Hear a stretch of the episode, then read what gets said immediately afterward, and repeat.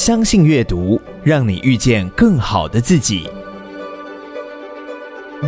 欢迎收听天下文化读书会。有个好消息要告诉你：一号课堂要举办赠书活动，把好书送给爱读书的你。活动详情请参考本集节目资讯栏。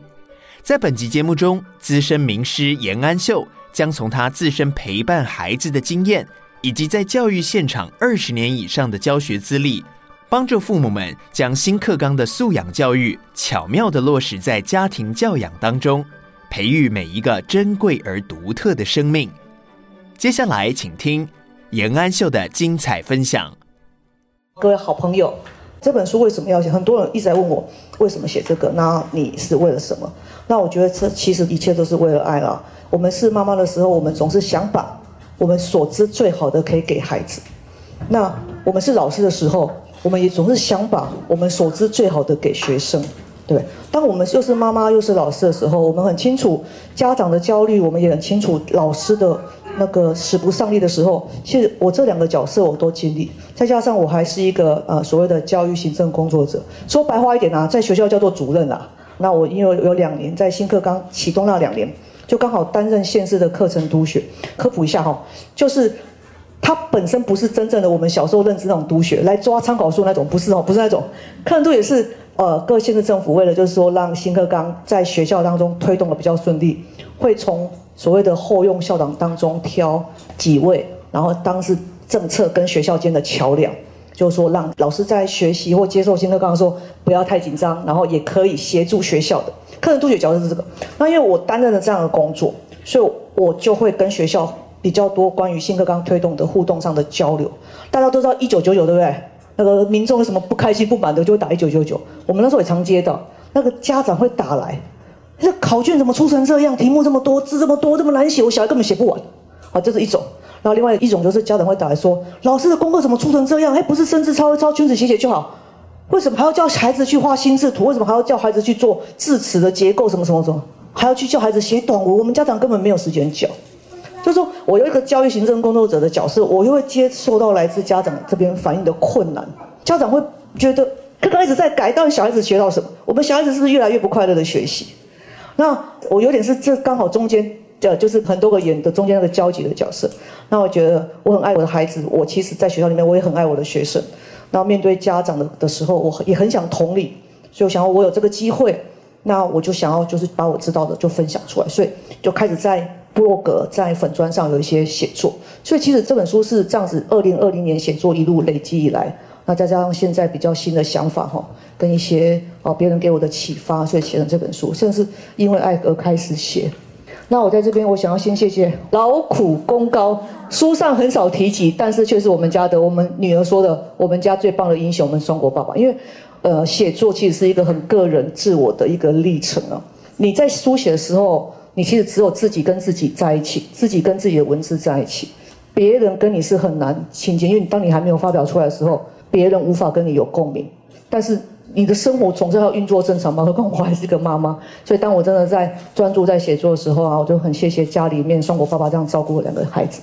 然后这是我颜安秀，那我刚才有提到了，是因为接触到了新课纲课程读学的这个角色哈，会更深的了解到老师的难处，家长的无奈。学生学习的痛苦，我看到那个家长来陈情，然后来来抱怨，为什么我们家小孩英文整个班平均这么低？老师到底有没有在认真出考卷？但是我回去检视那个考卷，跟跟那个老师做沟通，我感觉老师也很认真啊，他确实也是从课本出出来的啊，他也没有说做太大的变化什么的。那老师的教学跟孩子的吸收到家长的接受，这当中的断层。我希望说，尽可能在我的角色当中，可以减少那个差距，可以让三者都共赢啊。教育其实就是希望三人都共赢，老师觉得教学有效，然后孩子觉得学习是有希望的，然后爸妈也不会过度担心孩子的未来。哦，这是我的期待。那我有一个粉丝专业，那今天也有很多是应该是。粉砖上的朋友啦，谢谢你们，就是今天特地来看我哈。那我们可以相认一下，我大家都知道哪些名字啊，但是我可能不知道脸嘛，我们待会可以认识一下。然后，因为粉砖大家知道哈，它就是一个很即时性的、流动性的，你看了之后就划过、划过、划过。但是部落格才是一个长期可以保存文字的地方。那呃，粉砖就是上面可能我今天发关于教养，明天发关于阅读，后天发关于怎么带小孩出去玩。粉砖上的主题就没有办法那个都跳着嘛，因为它是时间轴。但在部落格上，我就可以分类。好，比如说我就是阅读素养就一栏，然后旅行素养就一栏，所以在部落格上会比较清楚的分类。然后这本书起源呐、啊，在二零一九年，我们家水果姐姐小二升小三的那个暑假，那一年刚好也是哈，因为那时候还没有疫情嘛，濑户内海艺术季三年一次，然后那一次刚好我的。教我写作的高中老师欧美小老师，他我跟我们家水果姐，我们有三个，三个女生就一起去旅行八天了。那我觉得孩子的那一次啊，让我觉得他成长很大。第一个，就我觉得他的那个抗压性，在家里他就是个，有时候也会耍点小任性嘛，小朋友难免。但在外面啊，你就感觉他他抗压的那个能力、时间管理，大家有没有概念哦？我们其实都住京都。但濑户内海，你不知道从京都到新大阪，然后新干线到冈山，然后再坐渡船再过去直岛，对不对？那其实我们很早要出门呢。那天日本时间五点吧，台湾时间可能四点，就拍拍他，他也就哇哇就起来了。就是说，孩子他在旅途当中，他也知道今天的时间节奏是这样，他也不会赖床，也不会耍脾气。我觉得孩子进到了环境之后，会比较容易调节自己。你平常在台湾，你要叫他几点起来读书，他那我可怜不可能嘛？他出去玩就可能有有可能嘛？哈，他说起来，然后也让自己精神状态很好，笑眯眯的就跟我们出去。那出去旅行啊，因为旅行当中的那个氛围环境啊，不是平常那个他习惯的，就看到孩子就张开触角在学很多。比如说我们去呃看职人的那个打那个刀具啊，那孩子也看得津津有味。然后让他拿那个日本茶碗喝那个黑豆茶。那在台湾，他怎么可能要？他可能都要喝甜的，喝喝豆茶，孩子会觉得什么？但在那氛围下，他觉得茶碗很漂亮啊。好吧，那我喝喝看。就孩子很多体验是在旅行当中。那我个人很喜欢旅行，那我也受我的老师影响很深，就觉得旅行其实是一个更大、更广、更多元的教室。我会认为旅行是个素养教育吼，它可以发展得更好的一个地方了。当然，那个旅行当然是要看我们大人怎么样帮小孩做调节、做规划。哦，对。水果姐的写作也从那时候开始，那时候出去之前呢、啊，我就帮她开了一个那个脸书的她的账号。我说：“哎、欸，这次出来啊，哎，手机都让你带了，手机是工具嘛，对不对？你就也拍拍照，每天写点游记。”她也觉得哦好啊，但妈妈跟她讲，其实效果不太大。但是因为刚好老师在，老师对她来讲就像阿妈这样，阿妈跟她讲就哦好啊，就就每天就想从那种两三句、三四句开始写。然后家长不要觉得孩子写流水账好像效果很差很低，然后不值得写。真的，每个小孩都是从写流水账开始。我也是诶，我也写了好几年，我就写得很开心啊。小时候写日记不就是流水账吗？爸爸妈妈不要着急说，为什么都是在写流水账啊？每天早上、中午、晚上，每天早上、中午，就好像日复一日都没有进步。不会，不用操心。孩子哪一天写腻了，他就会去写别的。但因为前面的流水账的经验让他有安全感，他觉得诶，文字不可怕。就是这样子，一天一段，一天一小几行几行。孩子有信心之后，他自然在他写腻的时候，他就转弯去写别的哈。所以不要担心孩子写流水账哦。我们家水果姐是写流水账起来的，然后他会模仿妈妈跟老师搭配照片啊，写个两句话，然后附庸风雅一下。好，我们就是这样做给孩子看。然后回来之后，我的老师就跟我说：“哎，你现在当课督，你现在有比较多机会接触政策。”那你也是个妈妈，你在看到你的孩子正在长大，他也是在新课纲，这个将来一定也会遇到新课纲的所有考题。那你要不要也整理一下新课纲里面的重点给家长知道？那我觉得老师这样讲，我就好啊，那我们就尝试看看，我就把那个旅行整理了一两篇，然后发表，然后回想蛮好的，就觉得好像不错哦。所以二零一九年的旅行啊，那是夏天，所以二零二零年的一月一号，我的那个粉专就那个希望旅行的粉专就正式启用，然后写了一年之后就。很荣幸，就是杨议会总监的邀请，说：“哎，安楚老师，我们来碰面聊一聊，好不好？”然后吴总编那一天也在，然后我就觉得，哎，给素人这样一个机会，真的很受宠若惊啊！因为当时在粉砖上写作，只是纯粹一个，我是妈妈，我是老师，啊，我是一个知道新课纲在干嘛的课程读写，我纯粹只是这样，我就觉得就是一个无私的分享，然后觉得，当然出书是一个。从小放在心里的梦想，你不会期待，或是不会去奢望他这么快就可以来到你面前。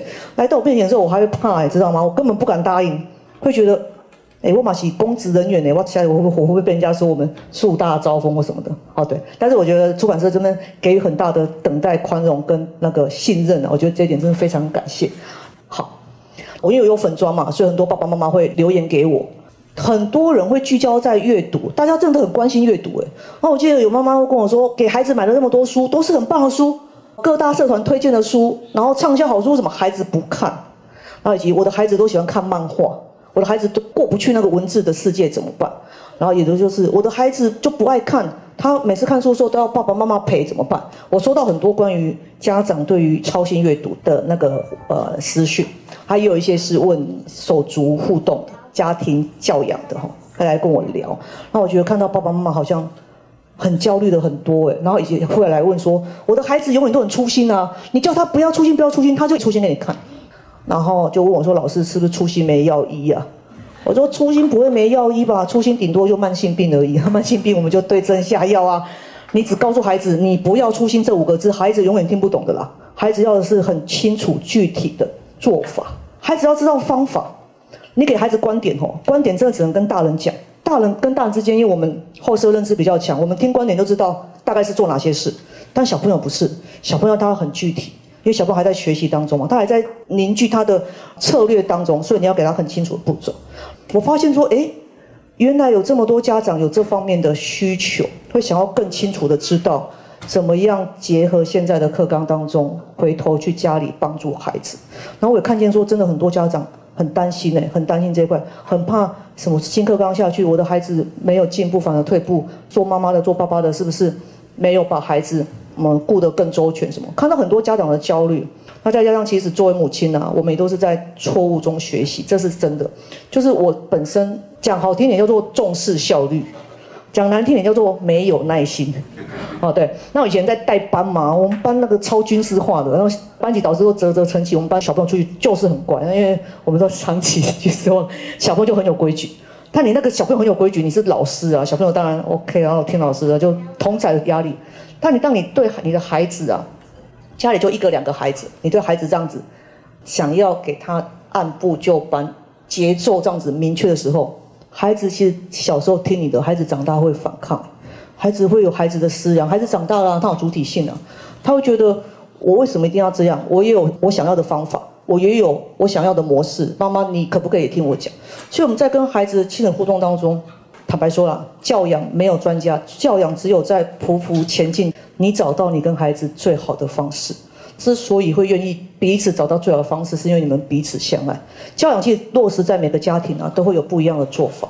但是我们都是可以因着孩子的性情，因着家里的氛围哈，我们都可以做每一家的微调。我今天就是很诚挚的献出我的经验，跟我跟我的孩子的做法，但是给大家做参考。所以我发现我自己也不足。那因为我对孩子会比较急，那有时候口气也比较凶。那我们家这位有智慧的双果爸爸，他当下他也都不会，我在对孩子怎样说，他也都。走开去晒衣服，然后结束之后，他就会来跟我说：“哎，那个你跟孩子讲话吼，讲这件事就讲这件事，你不要再去拉去讲别的事情，孩子会错乱。你到底要跟我谈哪一件事情？妈妈，你是在挑剔 A，还是你要挑剔两个月前那个 B、C、D？像我爸爸他就很说，他说你就专注讲一件事就好，而且你口气放软一点，不要急。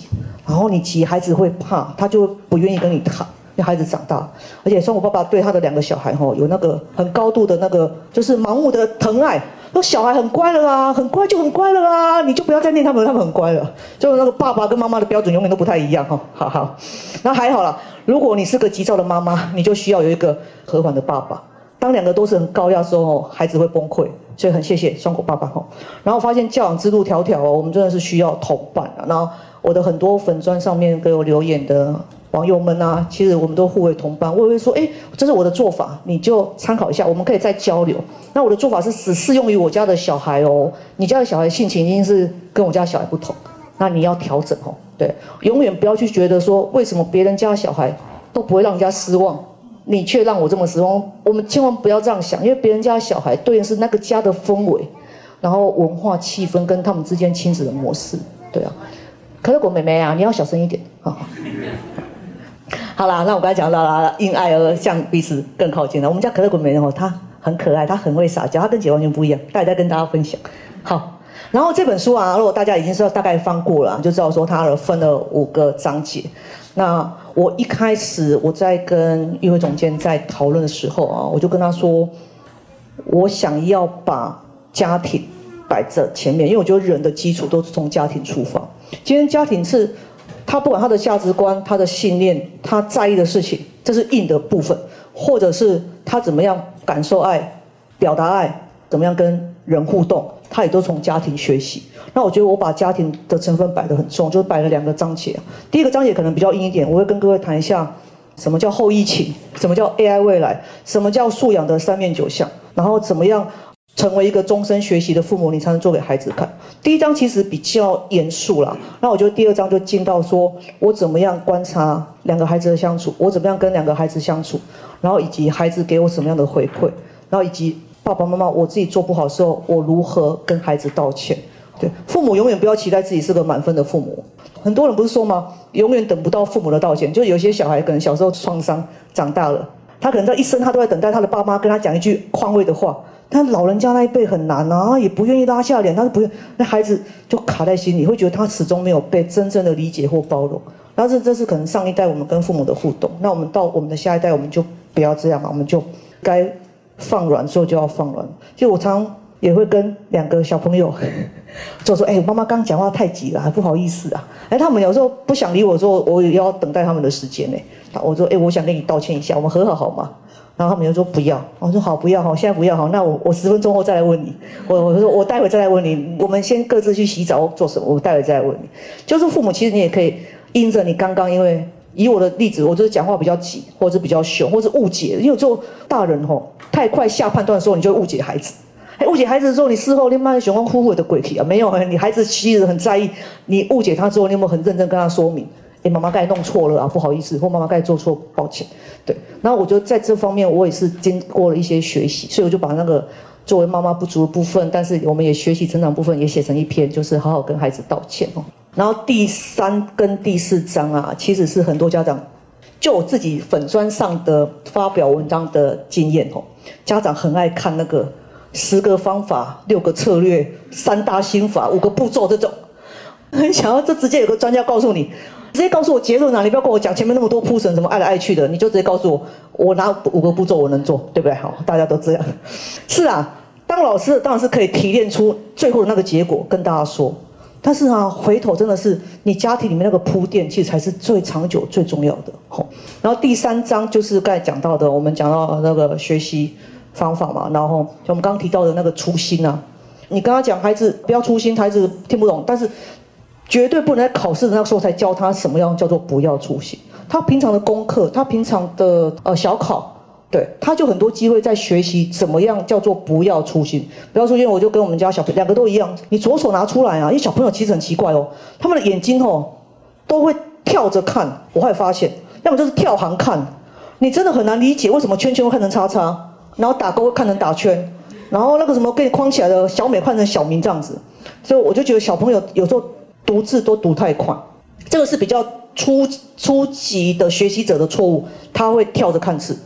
那像比较高级的，已经学过好几年的中高年级小朋友，他们错做另外一种，就是看了前面就自以为知道后面在问什么，他没有耐心跟你看完。就他们是他们的问题在于没有耐心读完，跟前面那个是跳字看，那是不同的镜头，对不对？不同的镜头通通都归类于粗心啊。但如果你父母只跟他说你不要粗心。你没有抓到他的镜头是什么，所以你要把他镜头抓出来。你比如年纪比较小的，就是跳字看，你就告诉他，左手拿出来啊，指着。然后要求我们家小孩指着字，那手指头指着你还会跳字，那就拿尺吧，拿尺出来对着字看嘛。但是所有动作都在辅助他眼睛看着每一个字，这是对于小一点的小朋友。然后对于稍微大一点的，就告诉他，有时候呢。老师呢，不是你想的那样。如果老师的出题都是你想的那样，就猜对了，那老师就不叫老师了。拜托你把所有文字都看完，你再去选择，让小朋友知道说，有时候题目后面不是他想的那样。当然啦，很多时候都是从错误跟挫折当中学习成长。孩子给他多错个几次哦，他就知道哦，原来不是安内后来我后该哈定金呢，慢慢来看。好，第三章就讲学习，然后第四章我们就讲阅读，很多家里的。呃，我们家怎么进行呃亲子阅读这件事情？然后第五章我们就谈到旅行哈。好了，第一章我们稍微 AI 未来后疫情，然后讲到后疫情哦，很多家长其实最近最关心的是线上教学之后，小朋友使用三 C 已经理所当然了，对不对？以前的家长在烦恼说我要不要给小孩手机，现在这问题已经不存在了，因为你不可能不给小孩手机了。现在这个问题在于我什么时候给，以及给了之后我怎么规范。因为在后疫情时代或者是线上教学这么蓬勃之后啊，小孩一定会有需要到手机跟载具，因为他的老师的教学在做改变，很多像功课也会放到云端上，或者是让孩子呃录个什么影片啊、演讲在家里什么的，然后放到什么 Google Classroom 去教给老师。现在很多就业形态会慢慢改成这样，所以孩子得到手机是已经是必然的趋势，所以不太可能再不给孩子手机的啦。但是开始父母要转换的就是。我在给的同时，我需要关注什么事？那我这边的建议就是，你在给孩子手机的时候，呃，比如说我们家可乐果妹妹很早就有手机哦，她爸爸是个山西控哦，很早就准备一只手机给她。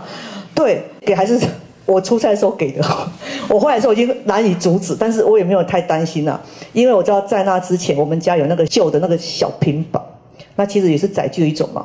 我知道可乐果妹妹都拿来做什么，她很喜欢画画。所以他画，他画画完，他会拿那个东西来拍照。那我一直跟他说，对啊，这个载具啊，或手机啊、平板都是工具哦，吼，你就善用它工具那一部分。所以他们对于这种载具手机的那种游戏感是比较薄弱的，他们不会把它当游游乐机，但也会玩游戏，偶尔一两次。那我就跟他说，跟他们说，哎，手机就是小电脑，小电脑里面可以做很多事情，当然包括玩游戏，但是绝对不是只玩游戏。手机里面，像他们就会拿去设闹钟。那我们出去旅行的时候，就会看班次、看气候，然后看 Google Map，类似像这样听音乐，让手机是很多元广泛的使用。然后现在姐姐可能开始会有一些社群的互动，简单的。那我觉得没有关系啊，因为手机一定是这个世代孩子他天生与生俱来，他就会习惯的东西，所以不用再防堵了啦。但是怎么教他用，以及你要确保他的线下生活，他除了手机之外，他的生活当中有没有更在意的事情？啊，比如说雪果妹妹，她很在意画画，她所以她会拿手机去播那个 YouTube 的那个画画教学影片。我说妈妈，我可以看着那个来画画吗？我说可以啊，你把它当手机当成一个工具，你可以啊，你可以看着她画画，OK。然后姐姐就是拿手机去发文啊，或去去发表她的文章，我觉得这个都很好。所以后疫情时代当中，手机的课题啊，我觉得是所有家长都很关心的，但是。不要走到那一天，什么孩子说你不给我手机，我就去跳楼的那一天的时候，其实在那之前很久，亲子关系就已经在处在破裂的状态。对，与其说是手机的问题啊，其实更多的是考验亲子间你们有没有其他共同的活动、共同的对话哈。当你们那种亲子间共同活动、共同对话够多的时候啊，他的手机时间自然就会少。然后很多孩子会想要在手机里面找寻慰藉、找寻成就感。那是因为他生活当中挫折的事情比较多，或者是他没兴趣的事比较多。有的小朋友可能对学习兴趣比较不大，但生活当中他可能也没有什么球类啊、体育啊，可以让他去一展长才，或者是其他才艺，他比较没有。那手机当中玩游戏、交朋友、打到宝，那对他讲就是一种肯定，他就会喜欢，因为他上面有他的朋友。但走到那一天的时候，一定是前面累累积很久了。那父母我们其实要关注是前面累积那一块。我们留意到了多少，以及我们有没有考虑到他的真实生活当中他喜欢的事情是什么？然后自主性，我觉得蛮在意的啊，就就是我们常常会觉得我们帮孩子做好决定比较快，对不对？因为孩子那么小，做决定常常乱七八糟，我们直接帮他做一做什么？但是吼，我后来发现，我也在提醒自己耶，你要逐步放手啊，你要有时候忍受孩子做错决定，他才错误中他才会知道哦，我下一次要怎么选择比较好。那我们家有一个例子啊，就是因为小朋友都很小就跟着我们出国去旅行，那我想要让孩子自己做决定，以及尝试为自己的决定坚持。那我那时候跟他说：“哎，我们出去啊，那个我们有时候会坐廉价航空嘛，就是一条通道有两边，可能两个、三个、两个位置、三个位置这样子。我就说你呀，这次啊，呃，你想要坐靠窗，外面就是风景，好，一边就是爸爸或妈妈，或者是你想坐中间。”中间的话就是一边爸爸一边妈妈，两边都有大人，哦，对，我就让他选。然后那时候他两岁多吧，反正他们一还没两岁前就跟我们出去，两岁多已经听得懂话。那我还画简单的机舱图给他看，说你要怎么？然后小朋友会一般来讲，小朋友会选择靠窗，因为他们觉得外面可以看外面看云啊什么的。好，选择靠窗，OK 哦。